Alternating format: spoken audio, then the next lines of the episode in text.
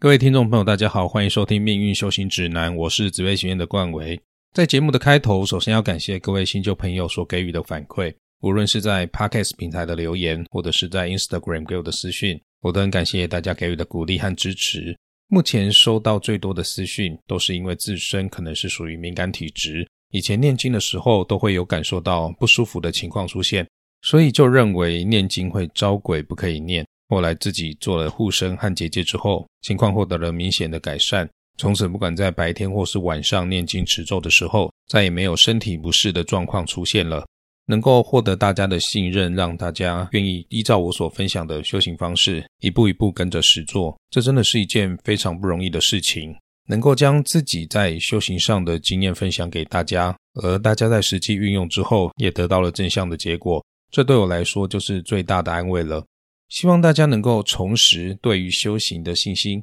无论多少，每天坚持修行下去，十年之后，你一定会非常感谢现在的自己的。另外，还有一个大家比较有疑虑的议题是，修法需不需要灌顶？没有接受灌顶就去修法，是不是道法？道法会不会下地狱？有些法脉说要有正式的传承，有些又说普传或显教的法门不需要。又有一说是自己观想本尊来灌顶即可，另外还有只要念诵二十一遍的大轮金刚咒，就等同于本尊来灌顶的效果。众说纷纭，说法很多，完全不知道要相信哪一种。此外，道法罪的说法，有教派认为没有这种说法，但是密宗之中注重师徒传承的教派又有这样的说法。有时真的不知道到底要相信哪一个，怕犯了罪过，但有时又觉得应该罪不至此。在如来不住世的时代，这些说法的真伪实在很难判断。到底什么是灌顶呢？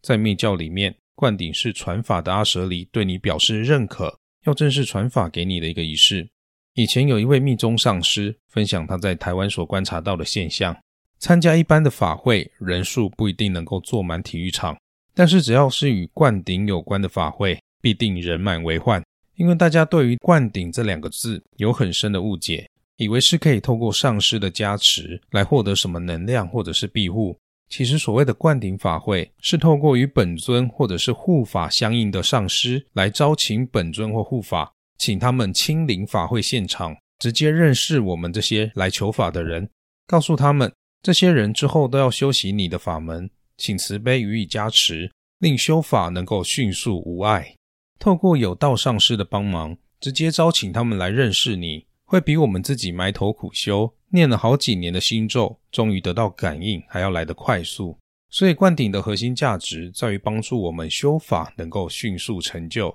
如果灌顶之后你没有每天修行持戒，依然三天打鱼两天晒网，那么本尊与护法还是会离你而去的。之所以会出现道法这样的说法，主要与密教比较有关，显教则比较少听见这样的说法。密教的法门可以细分为。增习怀珠这四种事业，只要修成之后，会有很威猛的威力。增就是增上名声、财富、地位、智慧等等的顺缘；习熄灭自己或者是他人的疾病、魔障、罪业等等的为缘；怀先令自心获得自在，之后怀柔一切的人和非人；珠即是以大悲妙力，以就近圆满、无任何自私自利的心。依靠愤怒本尊的修法，将野蛮众生的心事强行超度到净土，也就是所谓的斩业非斩人。诸法的效果，从凡人的角度来看，其实会和杀人的结果没有两样，因为是将活着的众生的灵魂强行超度升天，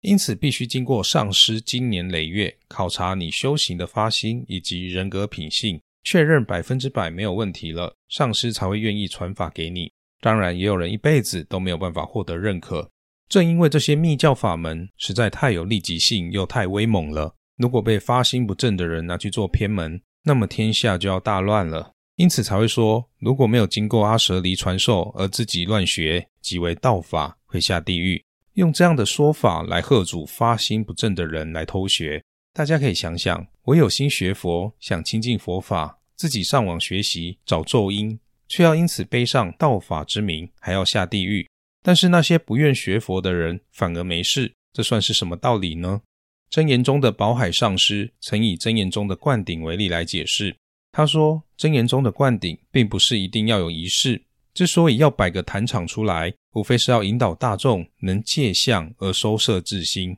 其实生活中随时随处，如果经上师传授一个手印、传授一个咒语，或是授予法本口诀，这些也都是一种灌顶。甚至是由上师的言行之间，因一言而得到开悟，或是日常生活中的无言身教，不论形式为何。只要在自心上能够有所体悟，进而受持奉行者，皆是灌顶。所以灌顶的真实含义，不在于外向形式，而在于是否能领受法教，如实奉行。此外，清末明初的诺那上师也曾说：行者如欲持受某佛之咒，但又苦于无阿舍离师传时，可在坛中供应某尊佛像，供养礼拜，至诚忏悔后，即叩求某佛亲口传我某咒。再自诵三遍，并默想本尊亲授于我，一切功德均已赐给于我。如此做法所得之咒，与阿舍离所传者功德相等，但只能自修，仍不能转传于人。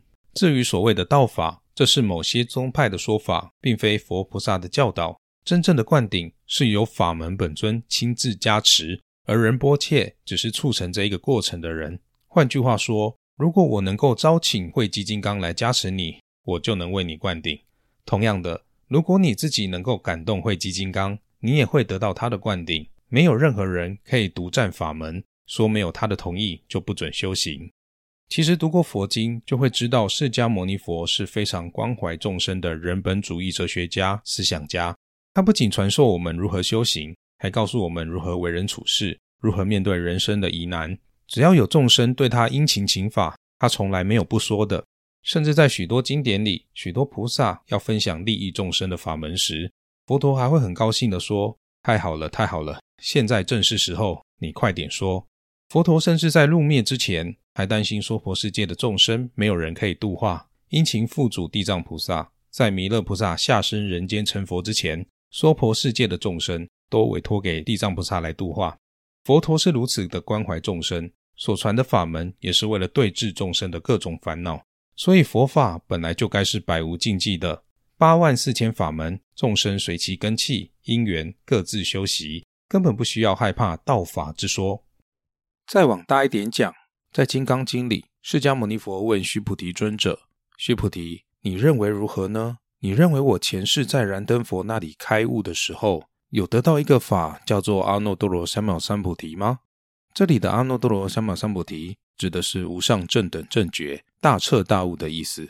须菩提回答：“假如我跟随佛陀听闻佛法多年的理解没有错的话，当时佛陀在燃灯佛那里，并没有得到一个法叫做阿耨多罗三藐三菩提，并没有得到一个叫做大彻大悟的东西。”佛陀回答：“就是这样，真正的佛法并没有一个固定的东西。如果你得到一个固定的东西，那就错了。”如果我前世领悟到的是有一个法，有一个东西可以得到，那个东西叫做阿耨多罗三藐三菩提，那么燃灯佛就不会当场给我受记，我在将来会成为释迦牟尼佛。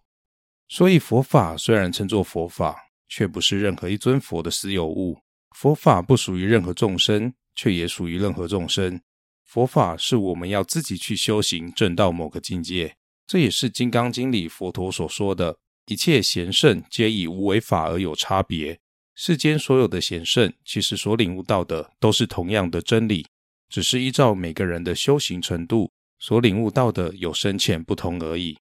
本来无法可得，何来道法之说？我所分享的修行方式，都是适合普罗大众修习的方法，大家可以安心使用。单纯持诵护法明王的心咒是可以的。只要你是带着赤诚之心来学习佛法、念经持咒，那么护法明王也会愿意慈悲予以护持的。但是，如果你想要更深入的了解护法明王的法门，想要修习更多明王法的应用，还是建议要寻找一个正统法脉的道场，让上师正式传法。这样的好处是，你不会自己乱修，修了好几年，最后发现根本修错了，一点效果都没有，白白浪费了光阴。二来是，如果在修法的过程中，你发生了任何的感应或者是异样，可以立即请示上师。上师都有法脉传承了上百年的智慧和经验，告诉你目前遇到的是什么样的状况，该用什么样的方法对治，可以避免我们在修行上走上的岔路。这里是命运修行指南，这一集的内容就分享到这里。如果您对命理或者是修行的法门有任何的疑问，欢迎在各大 podcast 平台留言告诉我，或者是到我的 IG 私讯给我，链接都在下方的资讯栏。我是冠伟，我们下集见，拜拜。